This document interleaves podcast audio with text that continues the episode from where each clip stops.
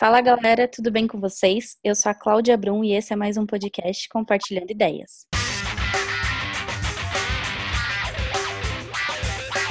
A nossa conversa de hoje é sobre empreendedorismo na área da beleza. A convidada é a Ciane Barbosa, que é cabeleireira e proprietária de um salão na Zona Norte de São Paulo. Bem-vinda, Ciane. Oi, tudo bem?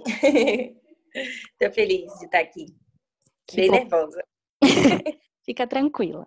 É, então começa se apresentando, conta pra gente quem você é, sua idade, o que você faz. Eu sou a Ciane Barbosa, tenho 26 anos, trabalho aqui na Zona Norte, tenho um salão de beleza, tenho um sócio, que é o meu noivo, estamos juntos nessa empreitada. Eu tô na área, esse ano vai fazer 11 anos. E como você começou nessa área de beleza, de salão? Como você se descobriu cabeleireira? Eu costumo falar que a profissão me escolheu. O meu irmão já era cabeleireiro e aí a gente vai crescendo, vai vendo o mais velho fazendo. Quem é mais nova fica se inspirando e talvez sonhando com aquilo. E eu fui vendo e aí quando eu tinha 16 anos, eu vim da Bahia para aqui para São Paulo, trabalhar com ele. E aí vim, fiquei, tô aqui até hoje. E qual o tipo de trabalho que você desenvolvia nesses salões? Como que era a sua relação de trabalho? Você começou como assistente? Você já fazia mecha? Você já foi treinando? Eu trabalhei com ele cinco anos e aí com ele eu aprendi do básico até essa área de cor. E a gente tinha um público e ainda tem focado muito em cor, em mechas, em cortes. Mas mechas assim é o que mais a gente faz. E por que que você se especializou nisso? Você viu que era um nicho muito grande ou porque era seu interesse pessoal mesmo? Eu fui capturada por isso. Eu fiquei com a quantidade de cores que poderiam ser criadas e como você pode, como eu poderia no caso trabalhar com inúmeras técnicas, inúmeras pessoas, mesmo que talvez descolorindo o cabelo de todas, mas ninguém sai igual todo mundo tem a sua, o seu perfil, a sua cor única, o seu jeito, o seu estilo. E isso me encanta, como uma, uma coisa básica pode transformar tanto uma mulher. E, e por que, que você resolveu abrir o seu próprio salão? Que ano que aconteceu isso? Em 2016, a gente resolveu abrir o próprio salão. Eu já tinha trabalhado cinco anos com meu irmão eu saí, fiquei mais um ano e meio num outro salão, que foi onde eu me descobri como, além de cabeleireira, também como empresária, porque eu já conseguia ter uma noção da quantidade de cliente, dos atendimentos. Não foi uma coisa que a gente planejou, aconteceu, a gente precisava, é, eu precisava ter um espaço para atender as minhas clientes. E o meu noivo precisava é, ter um espaço que ele conseguisse se sentir bem trabalhando, porque onde ele estava também já não dava mais. E aí a gente é, juntou o útil ao agradável. Eu como cabeleireira e ele como gestor. E aí a gente, em 2016, juntou esses, esses dois lados e abrimos o salão. Que é um sucesso hoje, né? Como você faz para gerir a sua equipe, que também é grande, né? Que com o sucesso, com o grande atendimento, você também teve que ter uma equipe grande, né? Sim. É, começamos com quatro pessoas. Eu não queria muitas pessoas, eu queria uma equipe pequena. Em quatro anos de salão, nós já, já estamos em 11 pessoas. Não foi uma coisa planejada. De repente, a gente foi vendo que o movimento exigia mais pessoas. E aí a gente foi fazendo a nossa contratação. É muito difícil gerir equipe. A gente tem que ter o lado do coração e o lado da razão bem apurado para não errar. Acho que talvez essa seja uma das partes mais difíceis, que é gerir equipe. E aí você faz isso junto com o seu noivo ou ele que faz? É o Silas, né? O nome dele eu fico responsável por essa parte da equipe e dos atendimentos, e ele fica responsável pela parte de organização, pagamentos, tudo o que envolve a, parte financeira e também respostas nas redes sociais. Como que vocês fazem essa gestão do Instagram e mídia do salão? Vocês postam bastante, né? E tem até um número considerável de seguidores. As minhas redes sociais próprias eu, eu gerencio sozinha, mas a rede social do salão é, ele faz as, os atendimentos de mensagem, marcação de horário, mas a parte de feed, stories, essas coisas, a gente tem uma pessoa que cuida. Você investe então em publicidade? Você tem alguém que cuida disso? É uma empresa ou é uma contratação do salão? É uma empresa, na verdade. A gente investe sim. É, é feito todo um planejamento do que vai ser postado, como vai ser postado, datas comemorativas, é, fotos da equipe para a galera conhecer a gente um pouco mais, sair um pouco dos bastidores e colocar mais um, um pouquinho mais o rosto, né? Apesar da gente ser um pouco mais envergonhado. e o que, que você achou dessa mudança de ter alguém gerindo? Desse, desse controle de post? Teve um resultado no salão efetivo? Teve. A gente é, consegue ter um resultado bom. Nós tínhamos as ideias, mas nós não conseguimos fazer essa parte, porque não era do nosso nicho, né? E aí, depois que a gente fez essa contratação, tudo é diferente agora, porque além da, da, da pessoa que cuida ser muito esperta, tudo que a gente fala, é, a gente consegue ver acontecendo. Antigamente a gente só falava, mas não acontecia. Hoje não, hoje a gente fala e realmente acontece. Então, foi super importante para a gente, a gente consegue até respirar um pouco mais, porque gerenciar um salão não é fácil que tem todas essas partes, né? Então a gente tem que pensar que primeiro tem o espaço, a equipe, é, organização de agenda, que tudo isso tem que ter um controle, né? É importante a gente saber disso, né? Porque às vezes quem tá no, fora não consegue entender como é a gestão de salão, acha que é somente ser cabeleireira. É, é bem, é bem complicado. A gente tem que ter entendimento sobre perfil de cliente, saber ouvir a cliente é muito importante. Além de você ter um espaço muito bonito, o atendimento é o que conta em 70%. Se você tem um espaço bonito, mas você não sabe atender, a sua equipe não está alinhada, você não vai conseguir um resultado bacana. E como que vocês identificam esses perfis de clientes? Vocês fazem isso organicamente? Vocês têm algum estudo, alguma planilha que vocês colocam isso? Toda vez que a cliente agenda um horário, nós fazemos um cadastro. Nesse cadastro, é, nós temos o telefone, aniversário, e-mail, enfim, é, dados da cliente. E aí, baseado no que a, a, a, cliente mais vai fazendo, a gente consegue identificar. Logo de, na, na primeira consulta, na primeira vez que ela chega ao salão, a gente já consegue traçar um perfil de cliente, do que ela gosta, do que é melhor para ela. Bom, vamos começar falando é, para quem está ouvindo a gente vamos dar dicas sobre como que a pessoa começa por essa carreira de cabeleireiro. Ela precisa saber fazer tudo, corte, cor. É tudo muito relativo.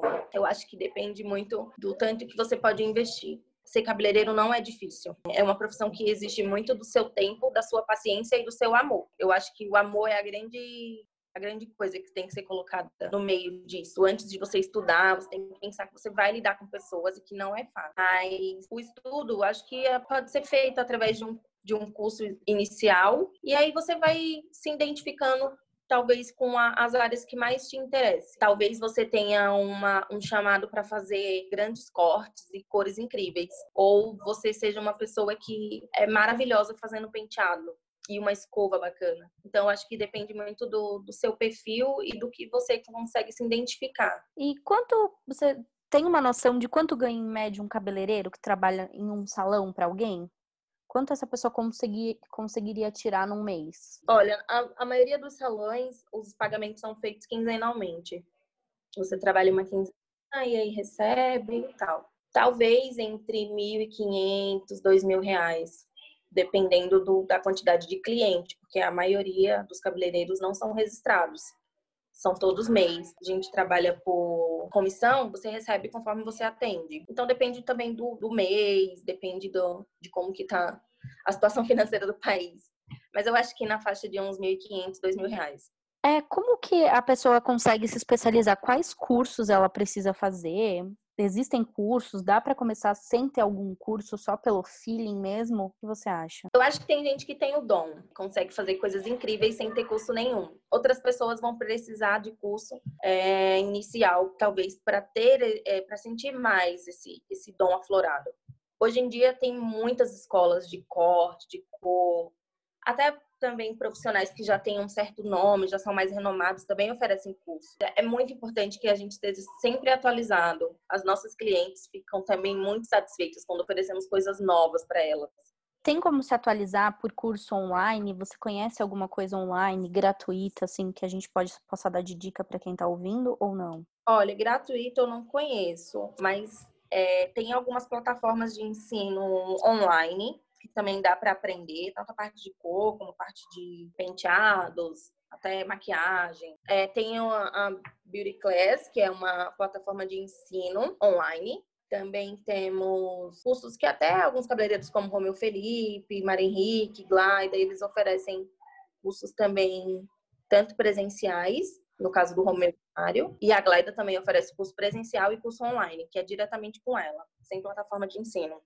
E você oferece esses cursos também no seu salão, não? Eu tenho um, um método de ensino VIP, onde o aluno fica de um a dois dias, dependendo do que ele precisa aprender comigo. A gente faz tudo junto, tudo muito detalhado, bem explicado. Ele aprende a teoria e a prática com você. A, a prática bem mais do que a teoria até, que a gente coloca mesmo para pôr a mão na massa, para aprender mesmo, sair zerado de dúvida. Que é importante, né? Às vezes a gente aprende a teoria e nesse mundo de cabeleireiro, eu acredito, né? Você pode me dizer melhor, que a prática faz mais diferença do que a teoria em si, né? Sim, às vezes você pode ter uma teoria perfeita e zero de prática. E aí, quando a cliente chega na sua cadeira, se você não, se a sua prática não está elevada, a sua teoria talvez não valha nada. Então é muito importante praticar. Por exemplo, investir em talvez fazer o cabelo de algumas pessoas sem cobrar ou cobrar um valor um pouco mais baixo, para que você consiga ir treinando, é, ganhando autoconfiança, criando seu portfólio. Ah, isso é, isso é uma dica importante, né? Criar um portfólio para poder utilizar isso também nas, nas redes sociais para mostrar para as clientes, né? Hoje é bem importante é. isso. Hoje em dia, as nossas redes sociais são como o nosso cardápio. A gente consegue, através das redes sociais, mostrar para a cliente o que a gente é capaz de fazer. É uma cor diferente,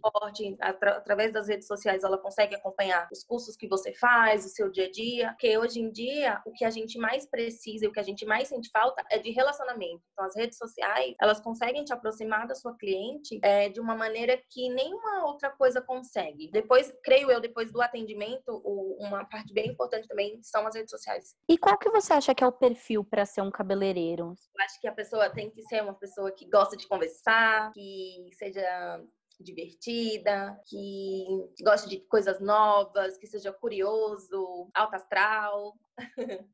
Não tem problema se for tímido, mas talvez a timidez não, não, não, precise ser tão, tão, tão aflorada. É aquela coisa, é relacionamento. Se você for muito tímido, talvez você não consiga se conectar com a sua cliente. E isso faz falta, né? Os clientes gostam desse contato, né? É, isso faz falta. Hoje em dia elas procuram se relacionar, né? Elas querem mais do que simplesmente sentar numa cadeira e tomar um café quentinho. Elas querem conversar sobre assuntos, querem saber das novidades, elas querem tudo muito detalhado, sentir o carinho porque isso faz uma grande diferença. Verdade. E quais são os prós e contras, na sua opinião, de ser um cabeleireiro hoje em dia? Prós, eu acho que conhecer pessoas é a parte mais importante. Você conhece, você consegue se conectar com histórias, com pessoas, você aprende coisas novas, porque essa parte de atendimento, você gera uma troca, você consegue ensinar e aprender no atendimento. É, o, contra, o contra talvez seja as horas que ficamos em pé, alguns cursos que são extremamente caros,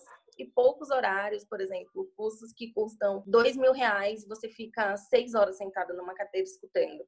Isso num dia só. Então, esse é uma do contra. Outra parte que eu acho do contra é que a gente às vezes não consegue acompanhar os amigos ir para alguns aniversários, porque a gente trabalha. Acho que é isso. Mas acho que quando se ama o que se faz, tudo vale a pena. O sábado é o mais concorrido, né? O sábado é o dia que acho que todo mundo acorda e fala: vamos ao cabeleireiro.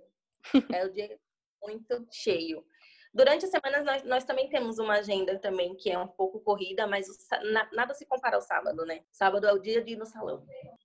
E uma coisa legal, no seu salão, você não, não faz só o atendimento de cabeleireiro, né? Você une manicure. Conta um pouquinho do seu salão. Olha, nós temos a parte de manicure. Também agregamos agora toda uma parte de estética cílios, micropigmentação, design de sobrancelha, que a gente também já, já trabalha. A gente consegue agregar também venda de produtos, a cliente vem, faz o cabelo, indicamos o produto ideal para o cabelo dela, coisas que ela realmente vai usar que vai dar resultado. Maquiagem, penteado. Hoje em dia faz diferença você ter esse, esse mix de serviços e produtos? Sim, muitas vezes a cliente ela quer entrar no salão, sentir como que é, talvez conhecer um pouco do profissional, tentar uma identificação para depois marcar alguma coisa. Então, esses serviços como manicure, é, design de sobrancelha, a cliente consegue ter uma noção. Ela vem, ela faz a unha, ela observa, aí talvez ela marque para cortar, aí talvez ela queira fazer uma escova, e aí ela vai ganhando a confiança até chegar na parte de cor.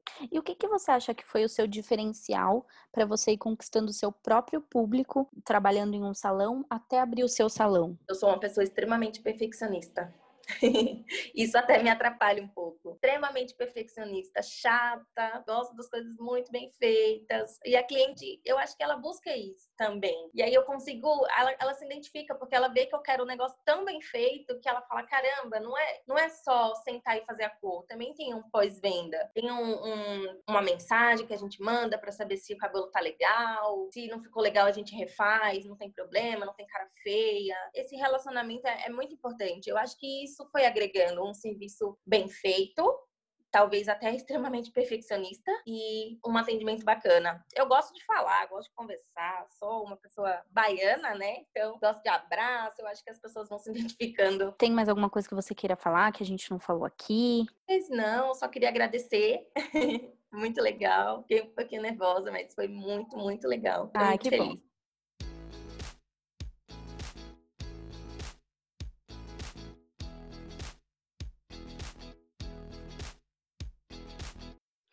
E agora eu tenho um momento compartilhar, que é para você indicar um livro, um curso, um serviço, alguma coisa. O que, que você indica para quem está ouvindo? Ler bastante sobre pessoas ajuda muito. Não só como aprender a parte financeira, mas ler sobre pessoas é, é o que a gente mais precisa fazer.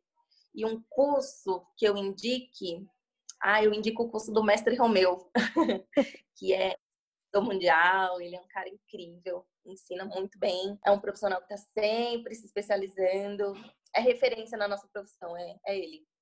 Quero agradecer você pela presença, pela disponibilidade e pelo conteúdo que você trouxe aqui para o nosso podcast. Ah, obrigada. Estou muito feliz.